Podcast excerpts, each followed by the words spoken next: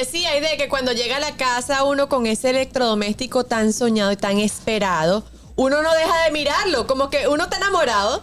Uno Espe- no deja de mirarlo. especialmente la Y uno televisión. Se orgulloso.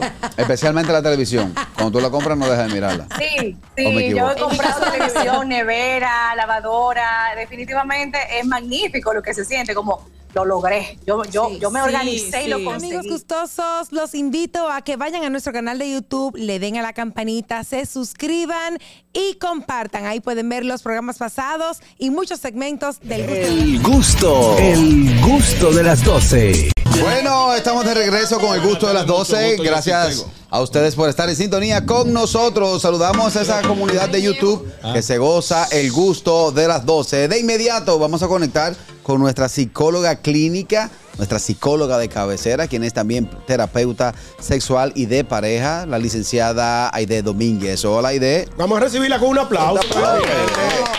Bienvenida, Gracias, Aide, qué placer. Gente bella, qué bueno compartir otra vez con ustedes en este viernes como de costumbre. Eso Qué así. bueno, qué bueno. Bueno, Aide, eh, como ya sabes, hoy es un día donde el consumismo, donde los compradores compulsivos eh, están. Este es el día. Este es el día del comprador compulsivo. Este es el día. Este es el día.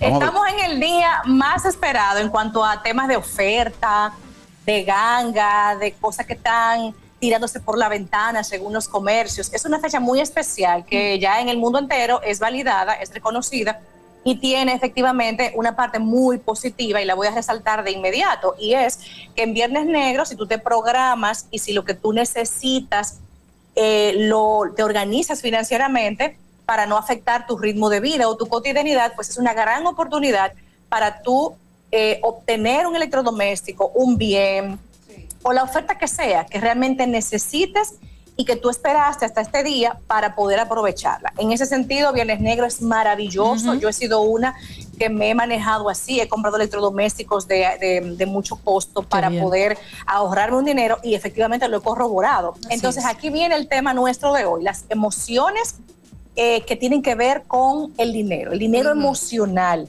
Cuando yo me compro ese electrodoméstico que me he programado, en Viernes Negro, va a traer en especial y efectivamente, la gratificación que yo siento es impresionante porque me llevo un buen producto que necesitaba a un precio magnífico, mucho Y cuando más llega a la casa, En Aide- ese sentido, es, es maravilloso. Pero vámonos a lo contrario, señores. Cuando tú te metes en problemas económicos por el Viernes Negro, conocen personas que se han endeudado o se han sobrepasado de lo que deben. Sí.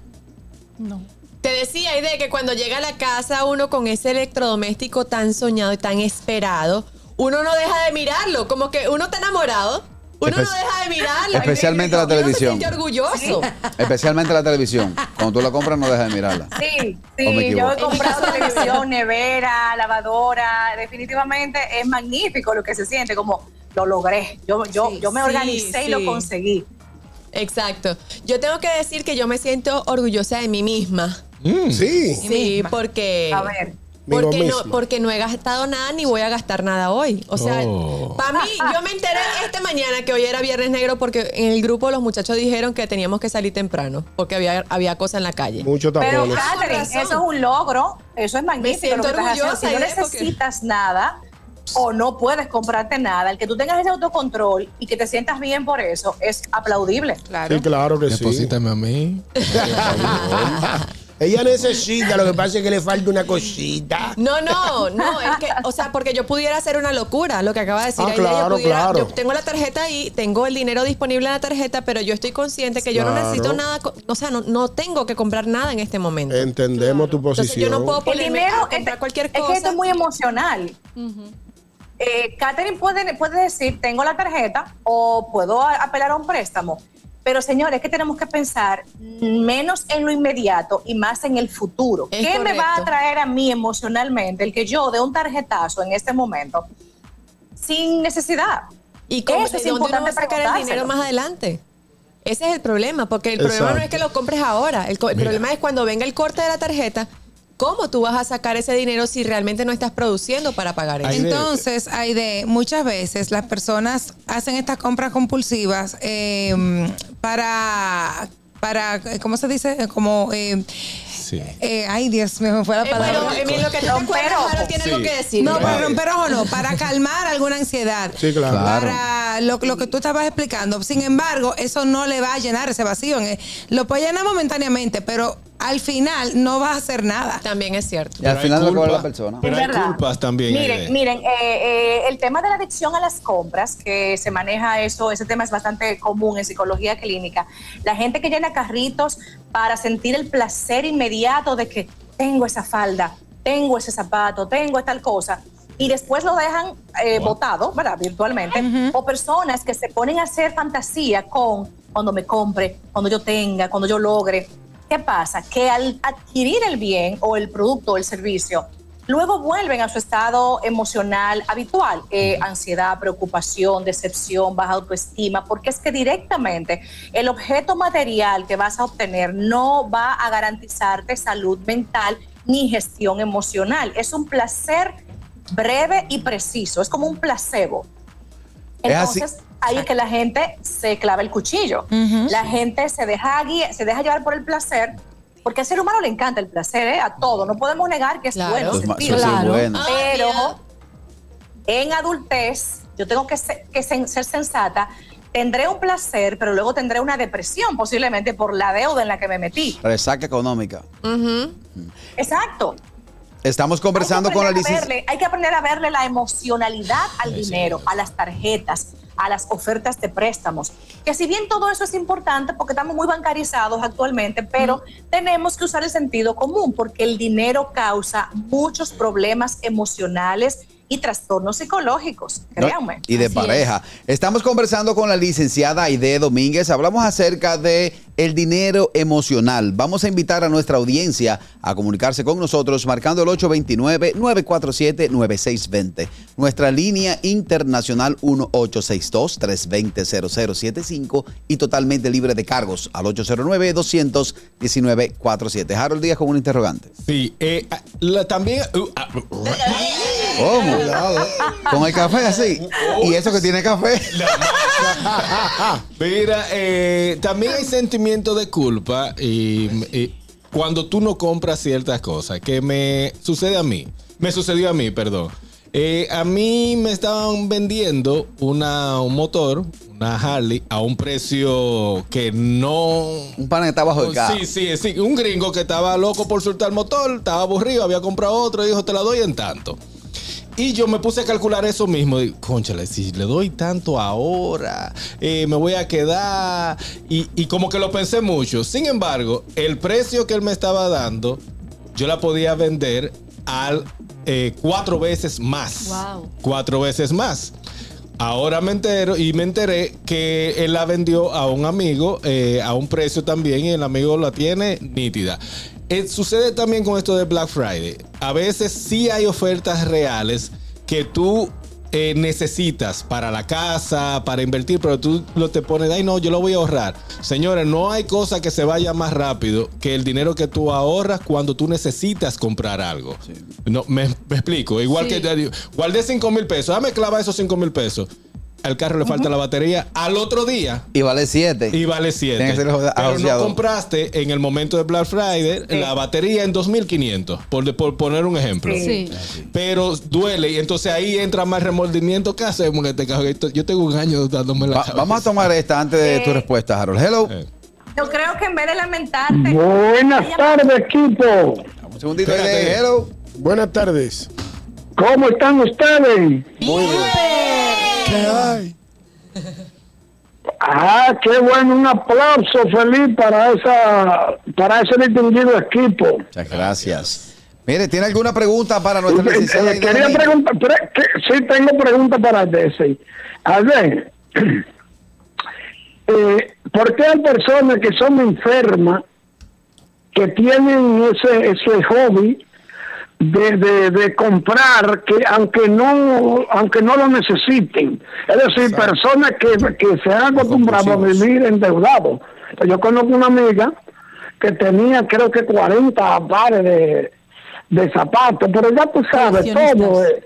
y ella cuando venía en estos días por gusto por gusto ella salía y lo, lo, lo compraba y, y- y me contó ella que tenía un calzado que tenía más de, eh, lo había comprado y tenía seis meses sin ponérselo.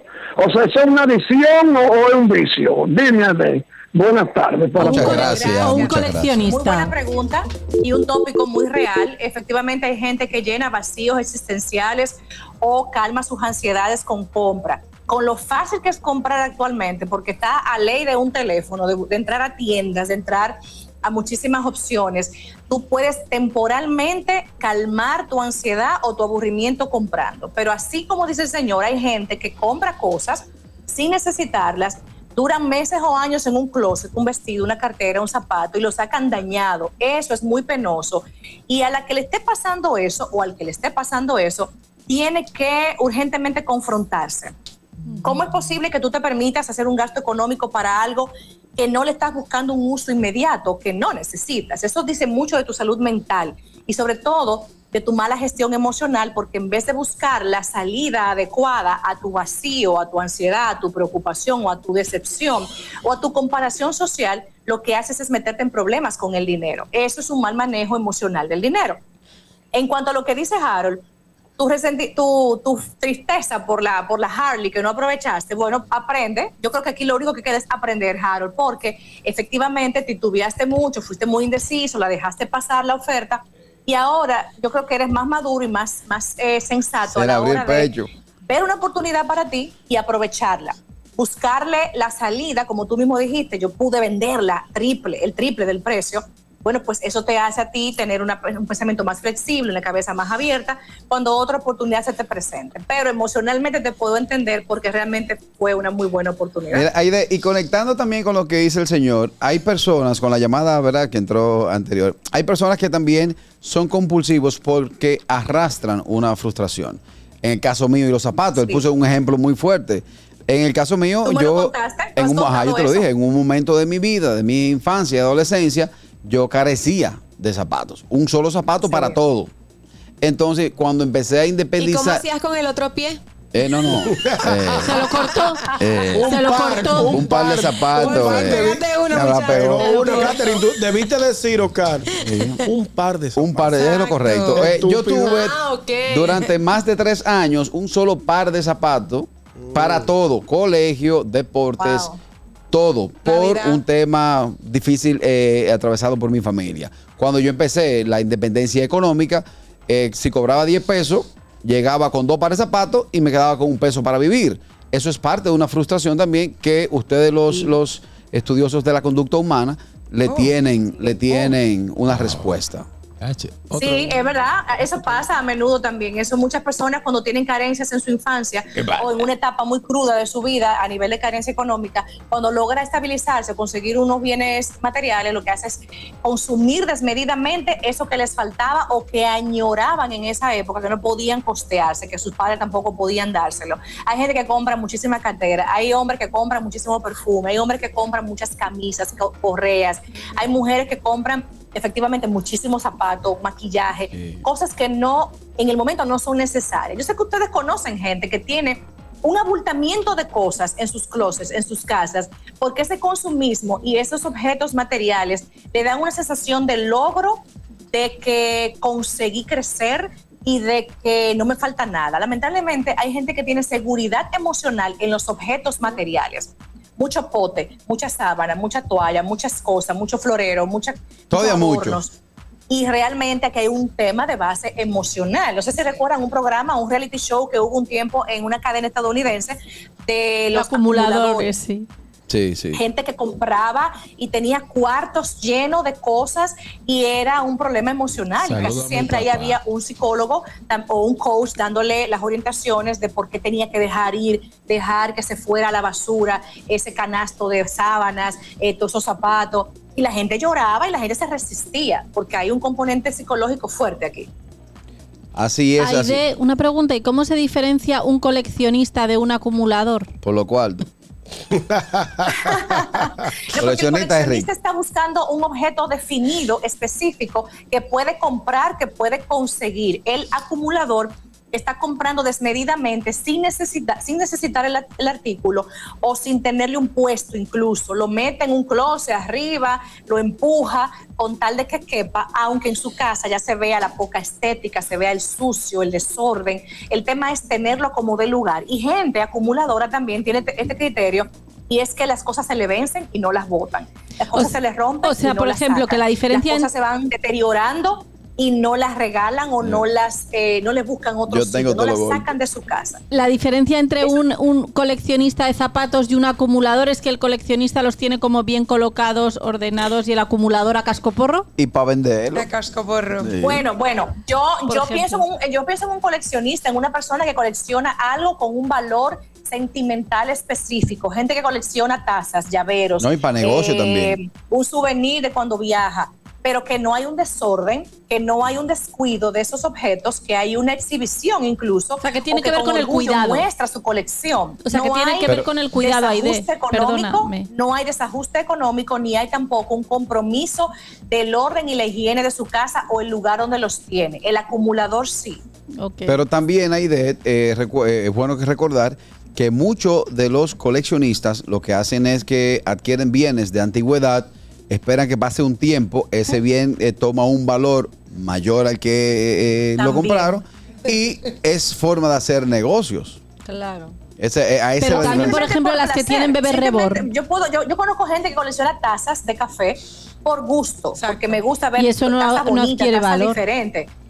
Gente que colecciona eh, cafeteras, que colecciona libros de tal tipo de drama o de historia o biografías. O sea, con un objetivo central, con un enfoque principal. Ya eso es muy distinto a acumular de forma desmedida y desordenada.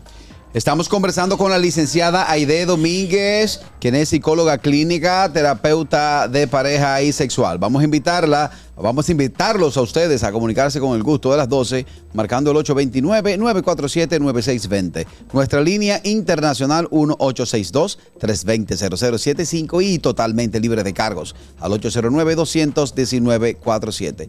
Hablamos acerca del dinero emocional. Eh, el dinero emocional, eh, Aide, va de ambas vías. Porque hay quienes no lo tienen y se deprimen. Y cuando lo tienen, se exaltan. Y entonces lo gatan. Y es una forma de el ratoncito, el ratoncito que camina dentro de la, La- ruedita la- 30 días. Sí, la bola de nieve. Sí, sí. Bueno, vivimos en un mundo con un capitalismo notorio, rampante, que necesariamente el dinero es un recurso importante que hemos de, de procurar y de eh, administrar. Pero en realidad, cuando hablamos de dinero junto a emociones, debemos ser muy cautelosos porque está muy, muy demostrado, totalmente claro ante nuestros ojos, que una persona con dinero no necesariamente es más feliz que una sin dinero. Esto es un tema muy relativo, depende también de personalidad, estilo de vida, objetivos, metas, pero hay personas en consulta psicológica con muchísimo dinero y con la misma depresión que una gente con poco dinero. O sea que los temas psicológicos emocionales directamente no se resuelven cuando se presentan por tener más o menos dinero. Es un tema común a todas las clases sociales, educativas y demás. Pero ahora bien, el mal manejo del dinero, las deudas, los negocios que quebraron, los temas de que me quiero comparar y compro el logo y la marca con tal de verme competitivo con la parte social, crea mucha depresión, ansiedad, eh, decepción personal, crea mucha dice. sensación de inadecuación, de baja autoestima, porque el dinero o el mal uso del mismo me llevó a este embrollo emocional. O sea que tengo que ser autocontrolado, gestionado, no compararme con nadie, no creerme más valiosa o más valioso porque tengo un logo o, o un objeto caro en mi cuerpo. Y eso hace la real diferencia. El tener el dinero en su justa medida, en su justo lugar, sin que me gobierne él a mí, sino que yo lo gobierno a él y le doy el uso correcto. Aide, Claro. me preguntan aquí desde Teruel si, Oh, si ¿de se de, Te- de Teruel, España. Ah, Me preguntan Excelente. aquí si eh, si se hacen em, parejas de Viernes Negro. ¿Cómo O sea, así? si, hay- si de pronto aparece, no lo sé, me, lo- me lo han escrito. Una pareja de Black Sí, Friday. que, sí, que se forman parejas Black Friday. Ah, no lo sé, pero No lo saben. No creo. No No, sé, pero interesante. a mí de un spam O sea, me están que mandando- Si alguien se ofrece en Black Friday para estar con alguien, Exacto. No sé si eso o que o como parejas de conveniencia, de bueno, es Black Friday, vámonos de compras. En España priven. De Oh. compra. Yo en, qué sé. en no España son. Yo no sé si es así, Es pero mientras Valentín. tanto de algunos spa me han enviado ofertas. Señores, yo no voy a spa. Que no. vaina. No me haga hablar. Bueno, y de eh, recomendación final y números de contacto. Claro que sí. Recomendación final, como dije hace un rato, no dejes que el dinero te gobierne, gobiernalo tú a él. No te extralimites nunca, siempre control, cautela, observa tus estados, no te lances a algo que sabes te va a traer problemas, sé, sé astuto, sé inteligente en el uso y en la inversión del dinero. No te compares con nadie, el que una gente tú le veas una ropa bonita no significa que sea más feliz que tú, no te compares en ese aspecto. Es importante que veas el dinero como un recurso, como una facilidad, como un medio para conseguir unas comodidades, un bienestar, pero que no totalmente está ahí el bienestar de una persona. Es importante que así también como manejas el dinero con autocontrol y buena gestión, entiendas que estás haciéndolo desde tu interior. Una, persona con eh, sentido común, madurez, adultez, tiene un uso sensato del dinero, tiene un uso maduro y equilibrado. Y por supuesto que en días como hoy no te permitas irte de cabeza por tantas ofertas que hay, por tantos anuncios que hay provocándote emociones positivas, indicándote emocionalmente que te lo mereces, que te lo ganaste, que esta es la vida de tus sueños, que te van a hacer realidad tal cosa. No, debes pensar, sopesar cada peso que vayas a invertir, porque mucho que te cuesta ganártelo. Y por Claro supuesto, sí. darles mi teléfono de contacto de oficina. Estoy a la orden para todos ustedes en el 809-777-5233, un teléfono vía WhatsApp. Chicos, un abrazo. Hasta el Gracias, muchas gracias. gracias por todas tus aportaciones. Gracias, Aide Domínguez. El gusto, el gusto de las 12.